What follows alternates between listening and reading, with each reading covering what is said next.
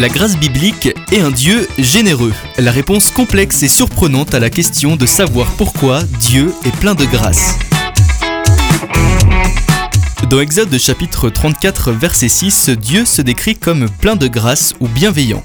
Mais en prenant le temps de réfléchir aux différentes significations de ce mot et à la manière dont il est utilisé dans la Bible, nous pourrons mieux comprendre ce que signifie pour une personne le fait d'être pleine de grâce ou bienveillante. En français contemporain, être bienveillant signifie généralement être bon, courtois et même charmant. Nous entendons ce mot décrire l'attitude surprenante et aimable de quelqu'un envers une autre personne ou dans une situation difficile. Il a été si bienveillant avec cet étranger impoli, ou elle dégage de la grâce sous la pression. Une personne bienveillante est une personne agréable à côtoyer car elle apporte de la lumière et de la vie aux autres. On peut aussi décrire le bienveillant comme indulgent, miséricordieux et compatissant.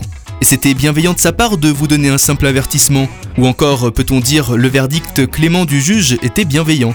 Ces définitions de grâce et plein de grâce ou bienveillant peuvent être reliées par l'idée qu'être bienveillant, c'est faire preuve de bonté ou d'amabilité envers quelqu'un qui ne mérite peut-être pas ce traitement.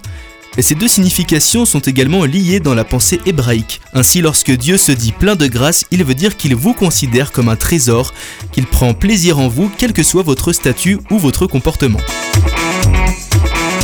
Commençons par analyser la question de la grâce en beauté en examinant le mot hébreu pour grâce. Il s'agit du mot reine. En hébreu, le reine est tout ce qui induit une réponse favorable ou quelque chose vers lequel nous sommes attirés. Cela peut susciter une réaction favorable parce que c'est élégant ou charmant ou encore parce que c'est beau. Tout ce qui nous procure une certaine satisfaction autour de nous peut donc être qualifié de reine.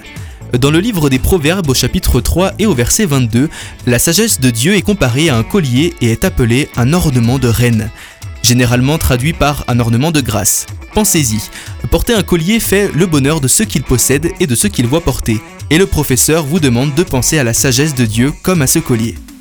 Dans le psaume 45 au verset 2, il est dit qu'un poète doué a des lèvres de reine, le plus souvent traduit par lèvres de la grâce les lèvres du poète créent de la beauté lorsqu'il les utilise pour sa poésie. Et dans Proverbe chapitre 5 verset 19 enfin, une biche qui se déplace avec rapidité et élégance est appelée une biche de reine ou une biche gracieuse. Dans le prochain épisode, nous parlerons de la grâce en faveur. Découvrez les vidéos de Bible Project français sur bibleproject.com/français.